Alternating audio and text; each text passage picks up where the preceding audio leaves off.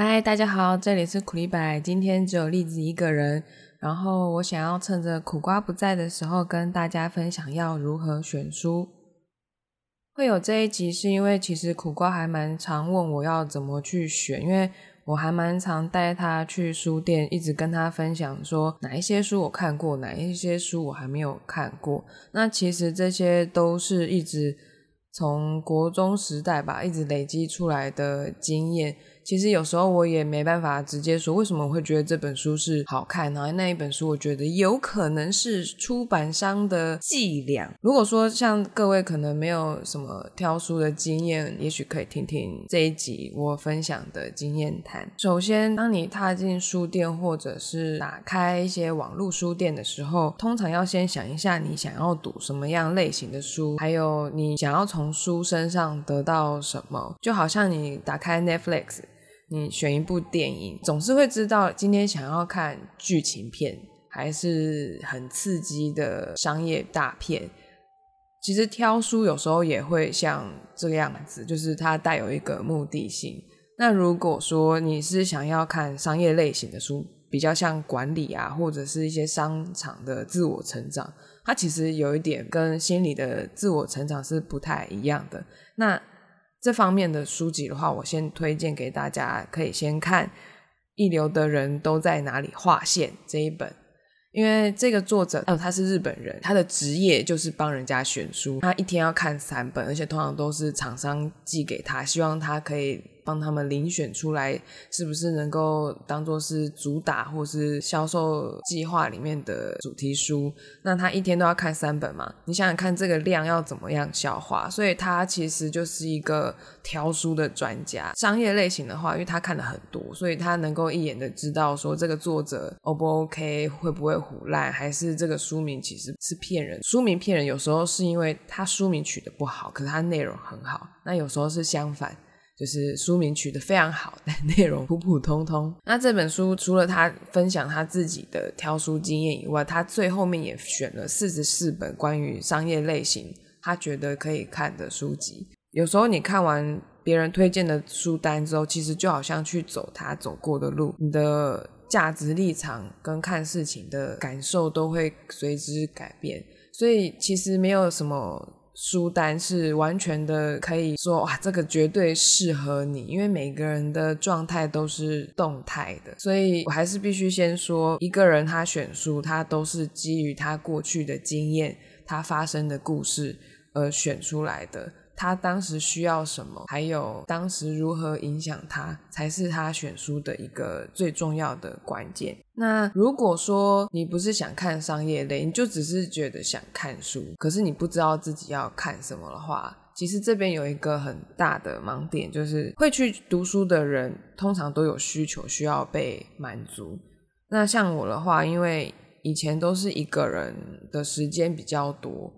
或者你也可以说，我跟别人互动的时间太少，我自己就会去寻求书本的慰藉。你可以这样子讲，在我阅读的时候，因为书那书里面的文字是别人创造的嘛。所以那个当下，我也觉得自己有在跟作者互动，我跟作者创造出来的世界互动。所以我那时候其实是用书来陪伴我的求学时期，因为那时候家里面父母的工作都是跟我的生活是错开的。那老人家，我的阿嬷那时候还在，他的生活就是看连续剧或什么，其实跟一个国中生的交集不会很多。那我自然的就会去寻求一个，就有点像是我听书在讲什么，然后我也把我自己的投射在书本上，而且我们相安无事，不会吵架。像我很明确的知道有这个需求，所以我就会很知道自己翻这本书的时候，它有没有办法符合我的心情。就好像你选电影，看了前面几分钟，你就知道你想不想看下去嘛。那如果你真的是没有什么读书经验，或是选小说啊什么类型的书的经验的话，你就可以拿别人的经验当做是垫脚石，就是拿别人的书单当成是你的参考，或者是朋友推荐的东西。如果你完全的不喜欢被限制，就只好拿自己去做实验喽。每一次在选书之前，都要先思考一下，就是你现在挑东西是想要增加什么，就是你的需求是什么啦。举例来说，你是想要增加自信心呢，还是想要学新的东西？好奇一些新的领域、专业技能，还是你职场遇到了什么状况，表达能力需要加强吗？或者是一些自我成长，想要多了解自己，所以想要看心理学，还是消遣？其实光是每一个项目，它不同的目的，就是它连分类都还有功能都会可以散发的非常的细，它很像是就是一个一棵树，然后可以开枝散叶，每一片叶子像一本书，所以在那前面的脉络，你总是要知道。自己的需求是什么？现在的网络书店呢，它都会有一些书单的排行榜，可以参考一下，就是大家在读什么书，那个其实还蛮方便的。你如果去实体书店的话，它也会有一些综合的排行榜，它其实也都有分类。那你也可以看一下大家正在读什么，你也可以顺便知道自己跟大众想看的类型有没有很雷同。如果没有雷同的话，就要从一些长销类型的书籍去挑。经过二三十年洗礼过的书本，其实读下来的话，你会比较容易知道哪些书写的不错，然后哪些书写的比较冗长，或者是比较休闲型的。不过休闲的型的书并没有不好，因为它的重点并不在于说我要写出一个旷世巨作，它的目目标比较像是我今天下班休息。想要随便翻几页，我不想看影手机荧幕，我不想看电脑荧幕，但我想要读一点东西的时候，像那种生活休闲型，作者在跟你闲聊那种类型的书，就非常的适合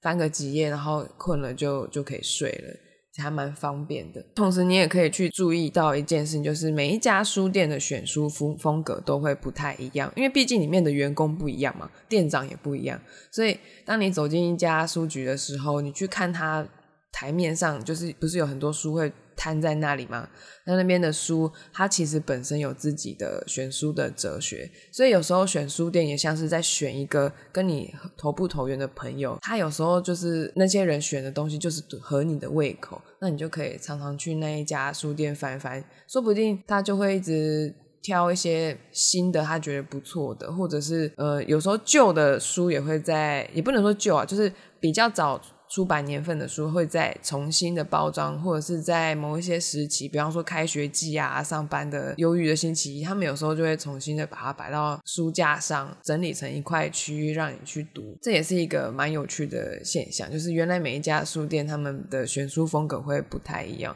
即使有一个综合的排行榜，其实也不会每一家都是一样的。然后再来就是，嗯，因为我不知道你们。大概是几岁的人？像我现在是三十三，要三十四了。但有时候我还是会去看看，像开学的时候，有些网络书店会遴选出一些大学生要读的书单，跟高中生要读的书单。像有时候我会想象，如果我跟现在的学生沟通的话，我会好奇他们现在在读什么吗？或者是他们老师会推荐什么？那这时候的这些大学书单或是高中生书单，其实就还蛮值得参考。高中生书单可能会对我来说是会有一点点浅，呃，但并不代表说它没有经典了，因为有些东西是我过去没有发现到的很厉害的书。也不代表说我现在的程度就一定可以读得懂那本书在说什么。大学的书单就更不用说了，尤其是什么文学院或者是一些专门学院，就是选出来的书单，它都是一定有它选出来的价值。有时候甚至是像课本了啦。可是你要有兴趣再去挑那个领域的东西。再就是小说类的话，小说类大家应该就很有经验了吧？选电影啊，或是一些选民生的。你想要娱乐的、刺激的轻小说，还是一些过去的世界经典文学小说，或者是武侠那些科幻，这种时候就只要先挑一些大师级的来看，之后再去慢慢品读一些不同的作家写的东西。它有点像是连锁店跟独立小店的差异性。它就是有不同的品味在里面，你没办法分出高下啦，这就是个人喜欢的问题。然后永远要记得一件事，就是书单都是依据别人的立场和目的而设置，就是他选出来的，所以他有他的理由跟他当时的感动在里面，所以没办法说这一张这一份书单一定是完全的适合你的现况。最重要的还是你。当下你需要什么，你的感觉是什么。如果说你是呃之前读的书真的是比较少，也不用担心，你就记得你之前读哪一些书，大概有什么样的感受，喜欢不喜欢，讨厌。像苦瓜他就非常的不喜欢那种自我成长类的书籍。我一问之后，他就说他因为他觉得他读了之后，就好像一直在被里面的文字批判、被骂。但是现在的心灵成长类的书，大概笔法都不会是这个样子，所以可以重新再去挑一些来读读。不过它应该还是比较适合商业管理类的书，因为其实那真的还蛮实用的。以前我也很花很长的时间去看一些心灵成长类的东西，但是。他会落入一个盲点，就是好像一直在检讨过去到底是谁发生了错，然后害我这么痛苦。看了到了管理的书之后，发现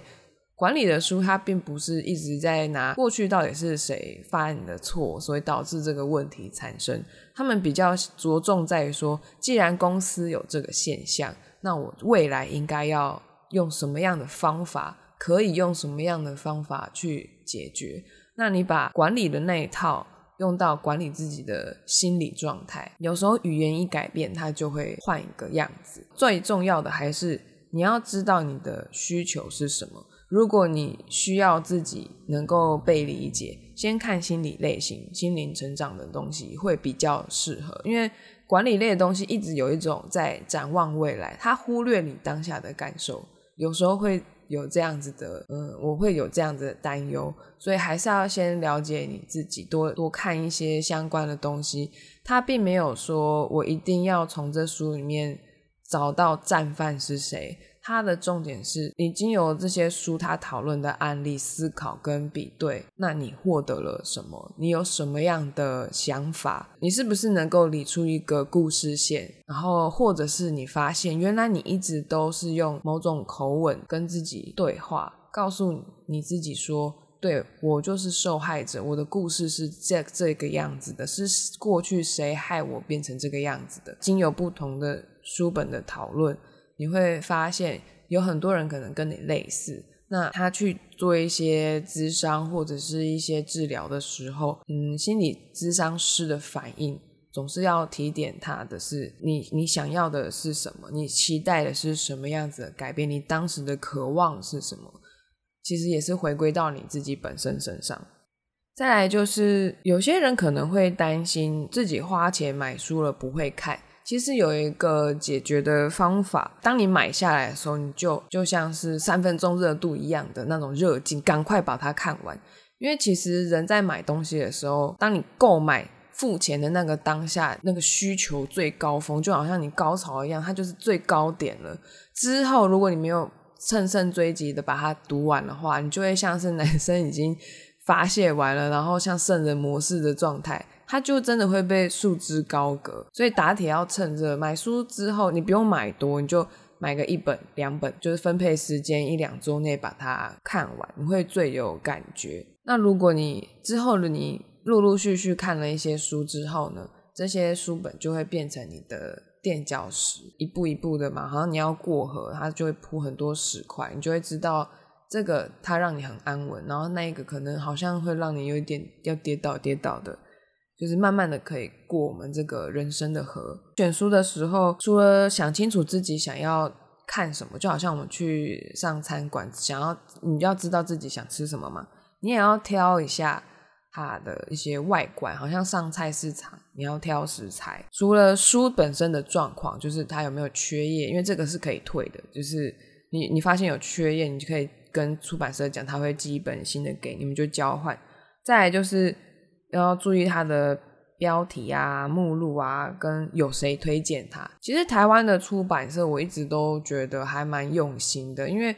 你们会发现，就是除了那一本书以外，它还会有一个书腰，就是好像一本书它有扣一个腰带，有一条纸会挂在那上面，那个叫书腰。书腰上面总是会有一些推荐人，他就写了一段话来推荐他。看完一本书之后，你也可以学那些推荐人，读了写下对这本书的感觉，好像是你要帮他做一个推荐序一样，一句话就可以了。那这本书就会成为你的记忆点，作为一个垫脚石，它才有一个地立场跟地位嘛。那你就可以把它写下来、记下来，或是跟朋友分享，说你我觉得这本书就好像是什么什么什么，把它叙述一下。台湾的出版社，它除了在书名上面有琢磨，因为书名其实会蛮决定那个销售量，它算是一个为了行销而存在很重要的门面。名字取得如果不好的话，这书可能会很难卖。它也跟一些文化有关系。所以有时候你看到一个书名，大概就会知道这个社会的痛点是什么。像之前最流行的不就是那个被讨厌的勇气吗？只是你看完被讨厌的勇气之后，你会发现原来那个只是表层的现象。出版社取这个名字就取得不错嘛，所以还蛮多人去买，因为它书名就点出了这个文化的痛点是什么。所以你看书名的时候，大概也刺激一下自己，就是知道自己的痛点是什么。原来我在这方面不能被人家讲，不能被人家批评。再来就是像我自己看书的话，其实还蛮随性的。我除了看书名、呃封面，封面喜不喜欢，有时候很重要。像我之前买了一本叫做《我是猫》，《我是猫》还有很多个翻译的版本，最后就是要靠封面决定嘛。结果我喜欢的那个封面好像没有特价，有时候钱也会决定一切啦。就是我就想说，好吧，那那其实两个两种封面我都很喜欢。那我就用特价那本买好了。再来就是作者是谁？作者他到底是一个大咖，还是一个名不见经传的人，或者是他是新人？他是不是什么奖项的新人？有时候文学的部分啦，崭露头角的，你很难预测他后来会怎么样发展。那商业类的话，就还是要看你的是一些大师级的写的著作会比较好。那我个人选的话，不管是文学类还是商业类。通常都是要翻几页去读一整段，或者一某一面，随便翻，看看有没有打动自己，觉得是自己需要的段落。如果有，我甚至就是为了那一页，我就带回家买回家看了。其实这个也可以分享一下，像有一些电影，它或者是小说，它其实就是作者很想呈现某一幕画面，为了那个画面。铺垫了非常多的故事，然后就为了要去累积到呈现那一幕的时候的情感而做的。所以像那些书本的段落，有时候也像这种感觉，就是它这一段对我来说就是精华。那为了要能够理解这一段精华，我可以把前面也好好的把它读完。所以对我来说啦，只要有局部可以打动我，我就会赶快把它带回家，然后要像一夜情一样的迅速的看完。因为我也真的觉得。有时候阅读真的好像在跟一个跟那个遥远的人谈恋爱一样，你很细细的品味，很细细的在观察他。你有一些喜欢的书之后呢，你可以去挑选那个作者他推荐的书，比方说像村上春树是我国中就开始看嘛，那他会推荐那个是费兹杰罗还是费兹罗杰，就是推荐这一位作家的小说。可是很可惜，那时候翻译过来的版本好像没有很多，要不然就是我太穷了，所以我不晓得，或是没有买，所以我只有看大亨小传，其他它短篇的部分我就没有搜寻到。就是，所以就是第一个就是你喜欢的作者，他本身有没有喜欢的作家？再来就是那一位作者有没有推荐的书单？有些人会会做一些书单出来啊，像比尔盖茨啊、欧普拉啊，或者是谁。那些大大们，他们也有自己的每年选的书单，但其实我一直都不知道那个是出版社邀请他选的，还是真的是他个人选的。因为有时候还是会被语言限制，他也蛮推荐大家能够把英文补起来。像我自己也是很想要做这件事情，却一直都没有做。它被放在一个重要却不紧急的那一个栏位，自己要反省一下。再就是，我觉得选书之前呢，有事没事去书店翻翻实体书。认识那些书名跟内文的落差是很重要的。前面有讲到嘛，书名会骗人，有的是金玉其外，败絮其中啊，有的是反过来哦，书名取得不好，真的被误一生的这种书也是大有书在。像我之前有买一本叫做《即使要进吉卜力也要会画钢弹》嘛，书名大概是这个样子，但是钢弹只出现在某一个篇章，只是稍微提到，而且作者他。本身是动画师，他也不是主要要画钢弹的动画师，他是在分享在画图的路上你会遇到的种种困难。其实作为一个三 D 美术是看的是蛮有感的，即便那个是动画师、二 D 原画师分享的东西，我觉得画图的路上好像都差不多，有些困难瓶颈跟解决方式就是那几套。最后就是我自己其实也是有一份清单作为一个标准。然后那一份清单我用蛮久的，因为我哥哥大我五岁嘛，但是他大我六届，所以当我上国中的时候，他已经是大学生了。那他们教授也是有直接给他们书单，其实这个还蛮重要。我以前念的是湖北科技大学，其实读书的人好像并没有想象那么多，连湖北的图书馆都小小的，完全不如那个云林科技大学。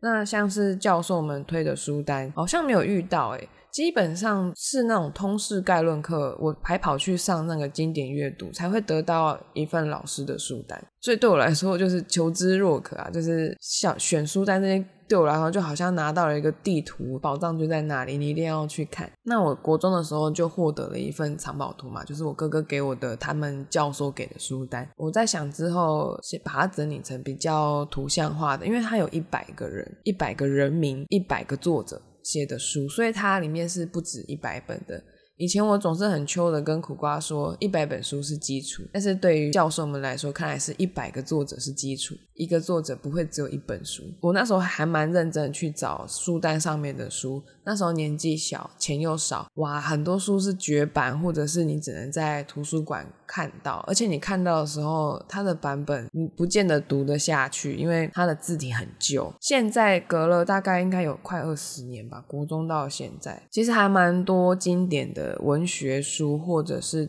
传记都有重新再整理过出版了，所以我自己也是很想要再把那一份书单重新的拿出来，去继续的把它完成，继续把它画画掉，说我这本书读过，而且我可以讲出这本书大概在说什么。还有就是以前我选书的时候，不知不觉的比较喜欢翻译文学。翻译文学其实就是出版社它必须要请人去翻译嘛，也就是说。他在挑的时候，他如果挑不中一个可以卖的书，他本身的成本跟风险也蛮高的，所以他们也是挑过再挑过。就好像我前面有提到，一流的人都在哪里划线那个作者，他本身做的就是这个工作，应该是他可以看一些原文的，然后出版社就会请他看说，你觉得这几本书哪一个值得翻译？因为我之前也有朋友是做翻译，然后有被。问到这样子的工作，就是问他有没有做过这样子的工作，能不能能够在短时间内帮这本书做一些书评，然后让他们出版社决定要去翻译这本书，找人来翻。所以翻译文学上面的品质，翻译书的品质通常不会太差。它要么一定是畅销，要么一定是有一定热度的东西，至少要让他们书店卖了这不要太亏。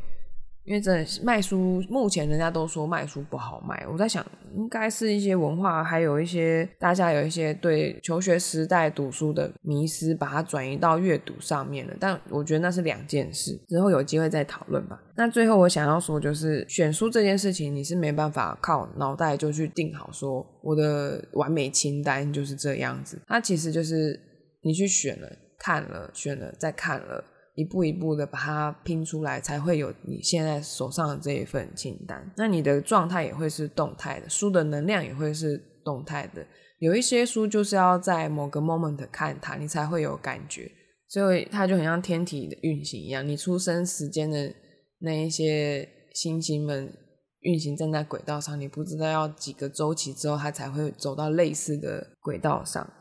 那之后我就再整理出那一份清单，整理完之后图像化之后再分享给大家。我也蛮推荐，就是你可以跟朋友分享你正在阅读的书，其实这个也可以帮助你对这本书的记忆。因为有时候只是光做笔记，其实是很难去把这本书记忆联想的透彻，反而是你在跟人家聊天的时候提到你的情绪，对方的反应会让你更加记得这本书在讲什么。那今天就到这边啦。选书这样子有有比较知道要怎么选吗？就是要么就是看别人清单，要么就是靠自己的感觉。那在挑书的时候，就是有一个感应就对了，很笼统对吧？每个人都是这样子走过来的。今天就到这边啦，大家拜拜。